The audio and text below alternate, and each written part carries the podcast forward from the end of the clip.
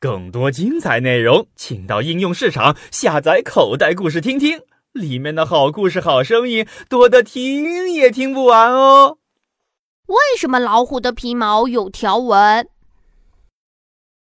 老虎通常独自在黄昏的时候捕猎，它的皮毛是带条纹的，这使它在悄悄追捕猎物时，能够与植被交融在一起。